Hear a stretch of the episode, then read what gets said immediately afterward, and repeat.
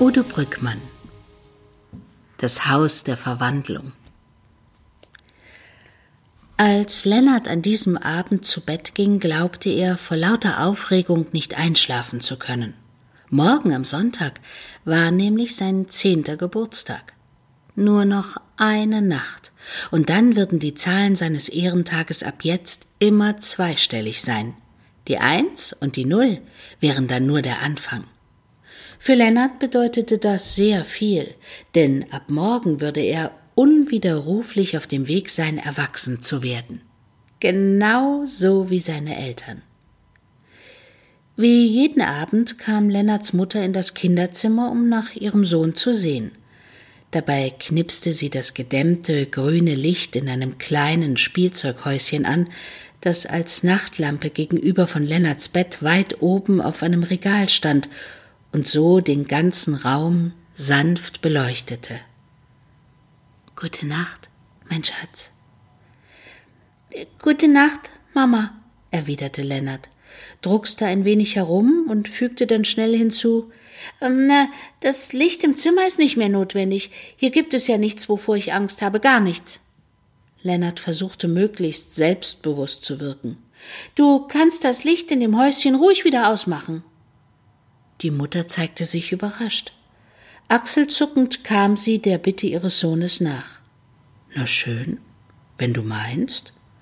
Und äh, wenn du noch was brauchst, Papa und ich sind ja im Wohnzimmer. Bis morgen, Lennart. Als sie das Zimmer verließ, drehte sie sich noch einmal um und fragte Soll ich die Tür einen Spalt weit offen lassen? Nein, nein, alles in Ordnung, entgegnete der fast zehnjährige Sohn, knipste die Mickey Maus Lampe auf seinem Nachtschrank aus und hörte schließlich das Einrasten seiner Zimmertür. In dem kleinen Raum war es jetzt stockdunkel. Lennart kuschelte sich in sein Daunenbett hinein und zog sich die Decke ein Stück weit über den Kopf. Vor was soll ich denn hier Angst haben? dachte der Junge trotzig. Schließlich gehöre ich bald zu den Großen. Die Müdigkeit war stärker als das Grübeln, und zeitig schlief er ein. Lennart versank in einen tiefen Traum, von dem er jedoch nicht mehr wusste, ob es wirklich nur ein Traum oder die echte Realität war. Ein helles Licht weckte ihn aus dem Schlaf. Als er versuchte, die Augen zu öffnen, wurde er sofort geblendet. Eine säuselnde Stimme, begleitet von einem schaurigen Lachen, rief Komm zu uns, Lennart, komm zu uns, wenn du dich traust. Lennart stockte der Atem. Er bekam eine Gänsehaut und seine Nackenhaare richteten sich auf. Das Licht und die Stimme schienen direkt aus dem kleinen Spielzeughäuschen zu kommen, das gegenüber auf dem Regal stand. Es konnte doch nur ein Traum sein, oder etwa nicht? Bei dem Häuschen handelte es sich um eine alte Fachwerkvilla mit zwei Etagen und drei Dächern. Es hatte eine erstaunlich große Eingangstür und einen riesigen Schornstein.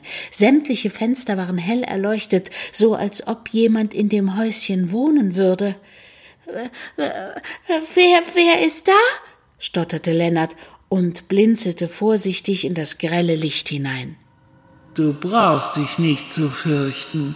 Komm einfach zu uns, entgegnete die Stimme ruhig. Aber nur, wenn du keine Angst hast.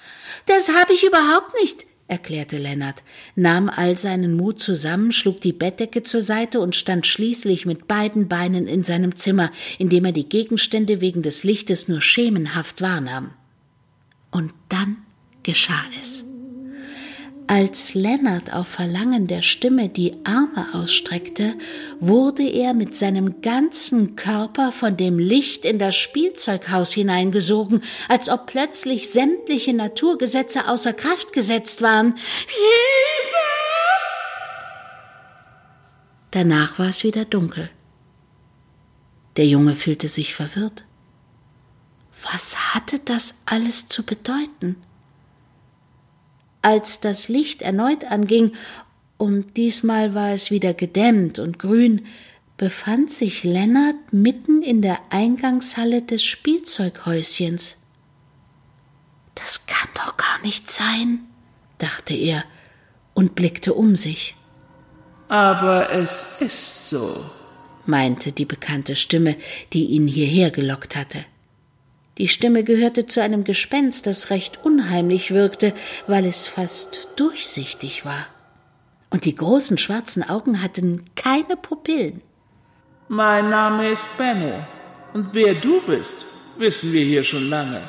Leute, kommt mal alle zum Vorschein und begrüßt mit mir unseren Freund Lennart.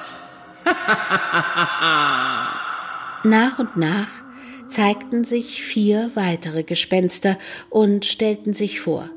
Sie waren ebenfalls nahezu durchsichtig und hießen Amanda, Skippy, Lulatsch und die schiefe Marie.